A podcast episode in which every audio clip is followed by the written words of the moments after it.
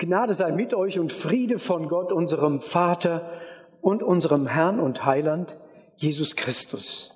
Amen. Der heutige Predigtext steht im Timotheusbrief, im ersten Timotheusbrief, Kapitel 1, da sind es die Verse 12 bis 17. Paulus schreibt, ich danke unserem Herrn Jesus Christus, der mich stark gemacht hat und treu erachtet hat und in das Amt eingesetzt hat. Mich, der ich früher ein Lästerer und ein Verfolger Folger und ein Frevler war. Aber mir ist Barmherzigkeit widerfahren, denn ich habe es unwissend getan im Unglauben. Es ist aber desto reicher geworden die Gnade unseres Herrn samt dem Glauben und der Liebe, die in Christus Jesus ist.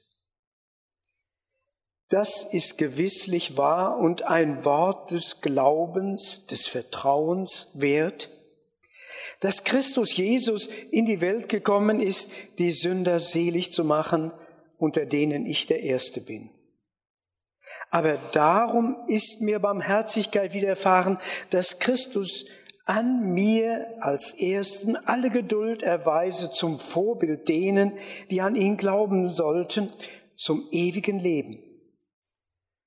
Aber Gott, dem ewigen König, dem Unvergänglichen und Unsichtbaren, der allein Gott ist, sei Ehre und Preis in Ewigkeit. Amen. Herr, du weißt, wie arm wir wandern durch die Gassen dieser Welt, wenn der Glanz von einer anderen nicht auf unsere Schritte fällt. Leuchte du mit hellem Schein in die dunkle Welt hinein. Amen.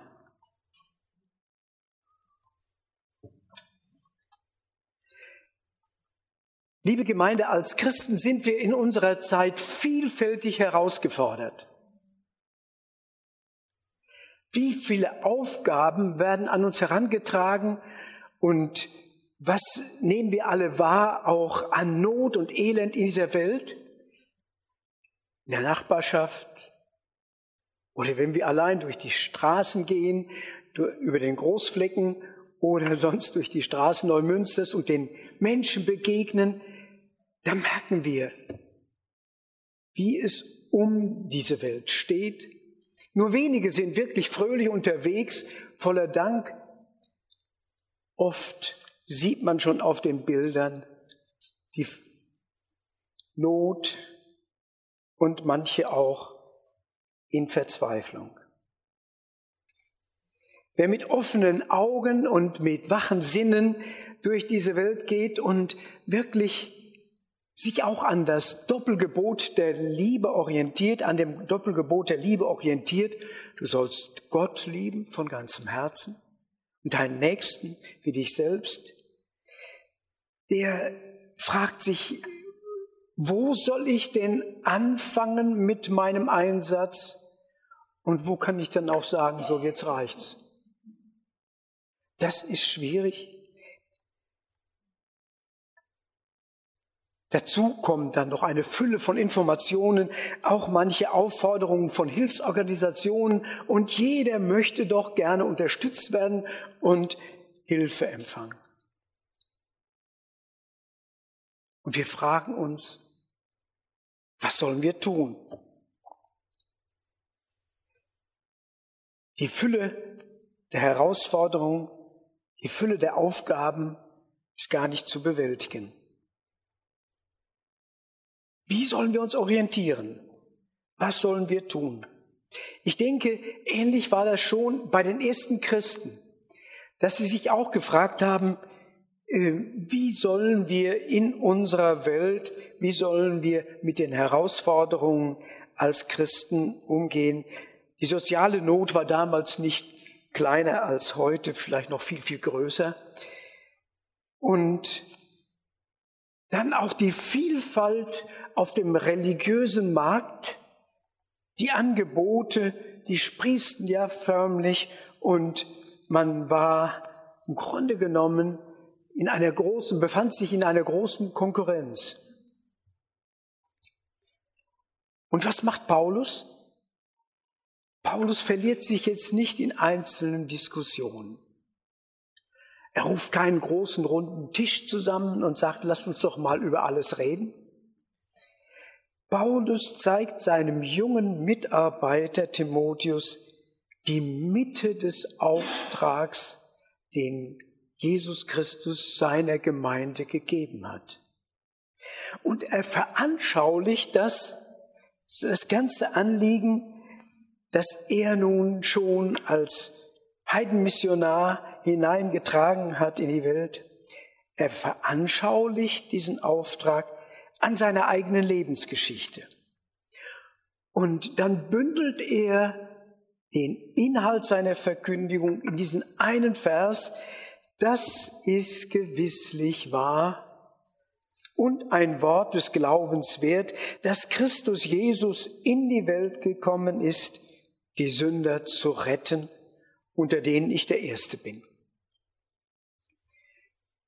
Hin und wieder schlage ich dann mal die Volksbibel auf. Ich weiß nicht, wer von Ihnen auch die Volksbibel zu Hause hat, aber hin und wieder finde ich es einfach ganz hilfreich. Und die Volksbibel übersetzt diesen Vers oder überträgt ihn. Ihr könnt euch hundertprozentig darauf verlassen, dass Jesus Christus zu uns in die Welt gekommen ist, um Menschen zu retten, die ohne Gott leben. Ich bin dafür das beste Beispiel. Ich finde, das ist klar, verständlich, auch wenn wir den alten Luthertext lieben, aber hier wird die Sprache uns doch noch etwas äh, verständlicher. Paulus zeigt die Mitte seines Auftrags. Wir sollen es den Menschen weiter sagen. Gerade auch in unserer Zeit sollen wir es ihnen sagen. Das größte Wunder, das geschehen ist, ist die Menschwerdung Gottes in Jesus Christus. Das ist das größte Wunder. Wir haben es ja in der Schule gelernt, es gibt sieben Weltwunder, nicht? Äh, aber eigentlich gibt es nur ein Weltwunder, aber ein Weltwunder, nein, ein Wunder, das Welt und Ewigkeit in Bewegung gebracht hat und bringt. Gott wurde Mensch, dir Mensch zugute. Gottes Kind, das verbindet sich mit unserem Blute. Hier ist die Mitte der Heiligen Schrift und hier ist die Mitte unseres Auftrags, dass wir das weitersagen, auch in unserer Zeit. Ich bin manchmal erschüttert, wie gerade auch diese Aussage der Heiligen Schrift, die Menschwerdung Gottes in Jesus Christus, heute auch in vielen kirchlichen Veröffentlichungen in Frage gestellt wird. In Anbiederung auch an Muslime, die das ja gerade nicht wahrhaben wollen, dass Gott Mensch geworden ist.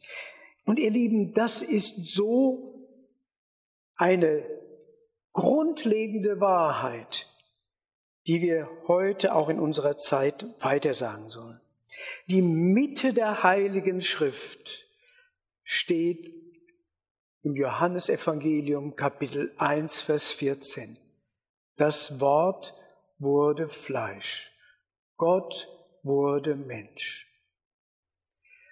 Und je weiter sich die Aussagen der Heiligen Schrift von dieser einen Mitte entfernen, desto weniger sollten wir mit anderen in Streit kommen. Nein, hier ist die Mitte und die müssen wir den Menschen weitersagen. Gott wurde Mensch, dir Mensch zugute. Aber jetzt höre ich, und vielleicht denkt auch unter Ihnen manche, ach, das kennen wir doch schon alles. Das Weihnachtsgeschehen, das ist uns doch von klein auf so vertraut.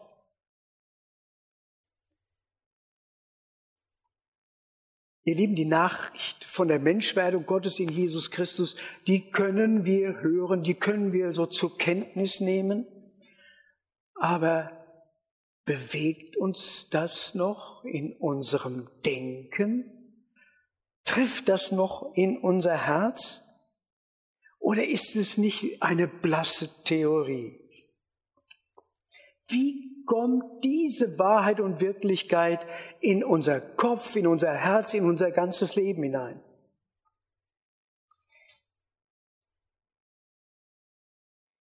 Mir kam vor einigen Tagen ein kleines Erlebnis wirklich zur Hilfe.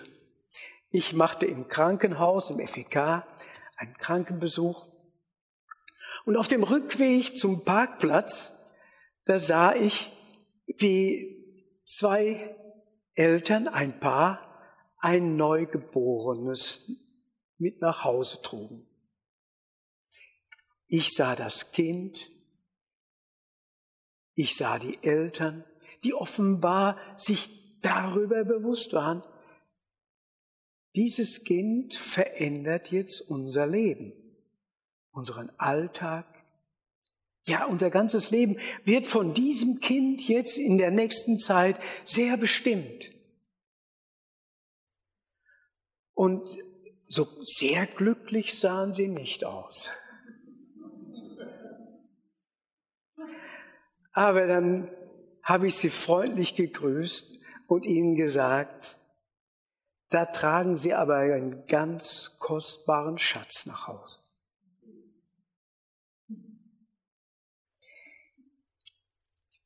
Ja, ein Kind. Ein Kind, klein, hilflos. Aber dieses Kind kann das Leben ganz und gar verändern.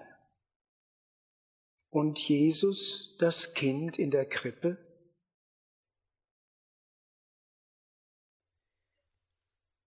Meine Empfehlung, hin und wieder gebe ich auch in den Predigten mal Empfehlungen.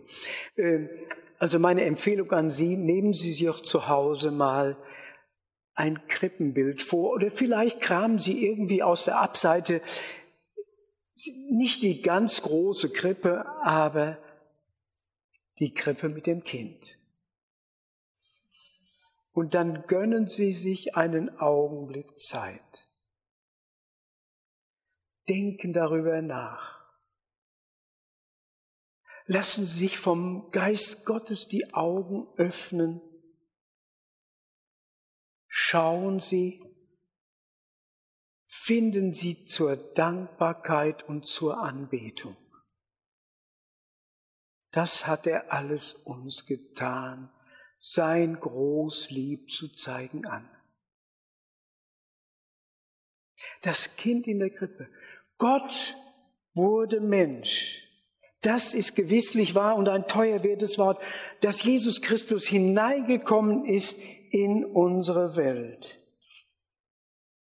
Warum? Wozu? Erstens, um verlorene Sünder zu erretten. Darum ist er gekommen. Und das sollen wir weiter sagen. Verlorene Sünder zu retten. Vorhin hörten wir schon von Christiane. Sünde ist ja ein Begriff, der uns sehr, sehr fremd geworden ist.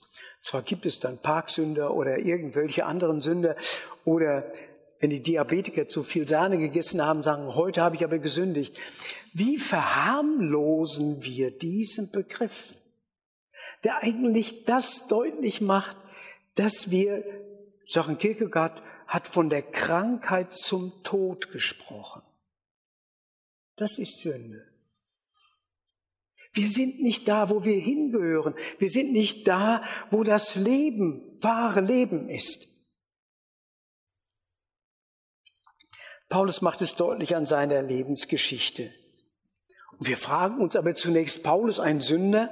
Er war doch ein vorbildlicher Mensch aus gutem Hause mit hervorragender Bildung, er moralisch einwandfrei, da konnte ihm nie jemand etwas vorwerfen.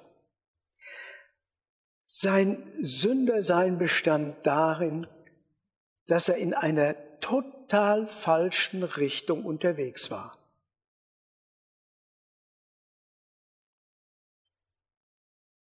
Vielleicht sind wir auch hin und wieder total falsch unterwegs. Meinen auf dem rechten Weg zu sein, sind davon überzeugt. Ja, aber Paulus musste erkennen, und diese Erkenntnis kam in der Begegnung mit Jesus Christus. Jesus Christus trat ihm in den Weg vor Damaskus und hat ihn das erkennen lassen. Jesus Christus, ich bin der, den du verfolgst. Und er war auch überzeugt, wirklich Gott einen Gefallen zu tun, ja im Auftrag Gottes unterwegs zu sein. Nein, aber er muss erkennen, ich bin auf einem total falschen Weg unterwegs. Ich verliere im Grunde genommen das Ziel, das Gott mir gesetzt hat. Ich lebe da vollkommen dran vorbei.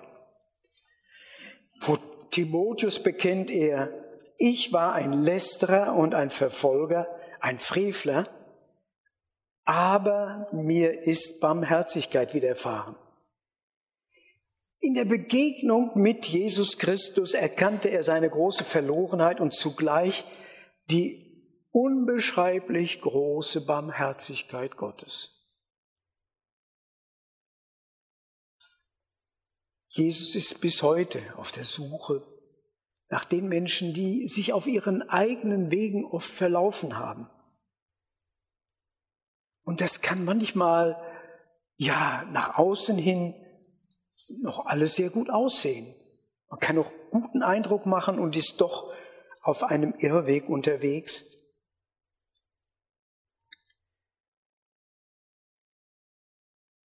Jesus kam in diese Welt, um uns zurückzuholen, um uns wirklich wieder in die liebenden Arme des Vaters zu bringen. Gerade haben wir das Gleichnis von den verlorenen Söhnen gehört. Ein Ausleger, den ich sehr schätze, Paul Humboldt, der überschreibt dieses Kapitel die große Liebe des Vaters die große Liebe des Vaters, die uns hier in diesem Kapitel vor Augen gestellt wird. Also, wozu ist Jesus Christus in die Welt gekommen? Er möchte Sünder retten, Menschen, die auf dem falschen Weg sind, zurückholen auf dem Weg, der zum Leben führt. Zweitens, Jesus beauftragt totale Versager. Paulus steht ja nicht allein in der Reihe der Versager der fragwürdigen Zeugen. Alle Jünger haben versagt, aber Jesus hält an seiner Erwählung fest. Das ist für mich immer wieder ein so großes Wunder.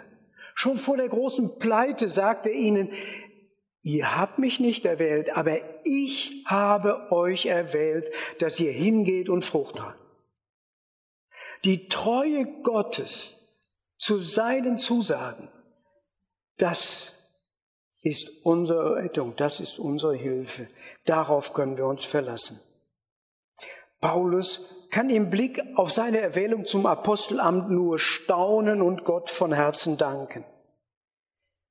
Er weiß, meine Schuld ist sehr, sehr groß. Paulus hat sein Leben lang darunter gelitten, dass er die Gemeinde Jesu verfolgt hat.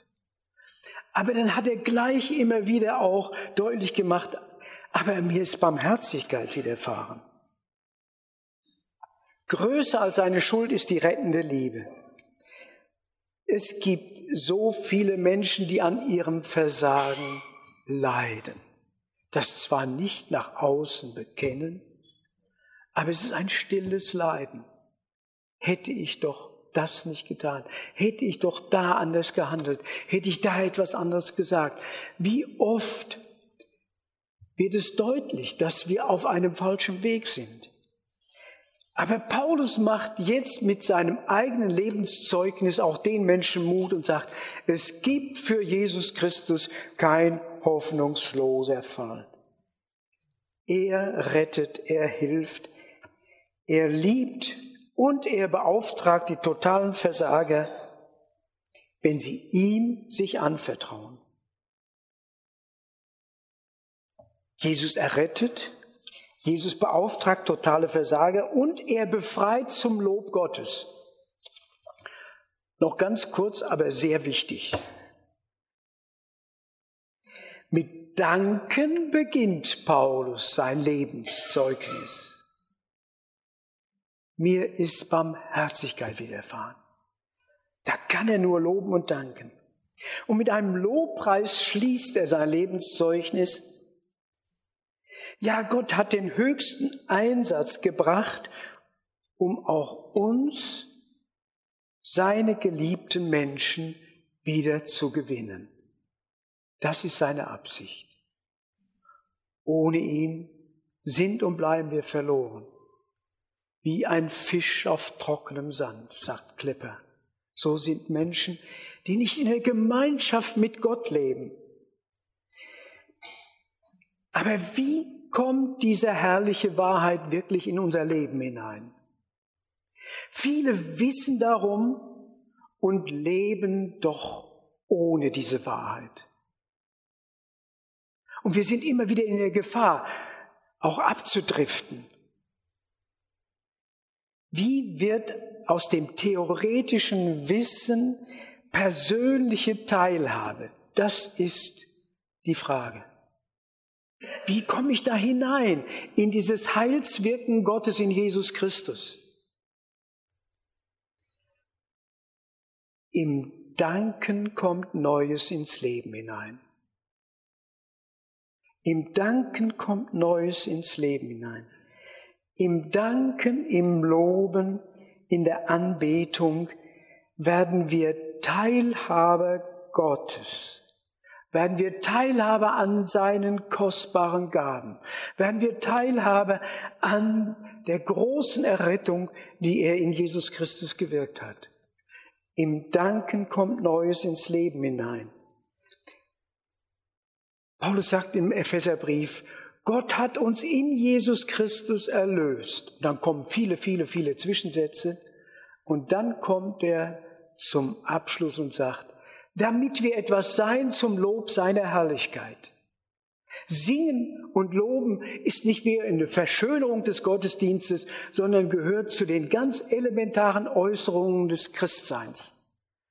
Im Danken, im Loben, in der Anbetung kommt das, was Gott in Jesus Christus für uns alle getan hat, wirklich hinein und wird zu einer immer stärkeren und tragenden Kraft. Das wünsche ich Ihnen, das wünsche ich mir selber auch. Amen.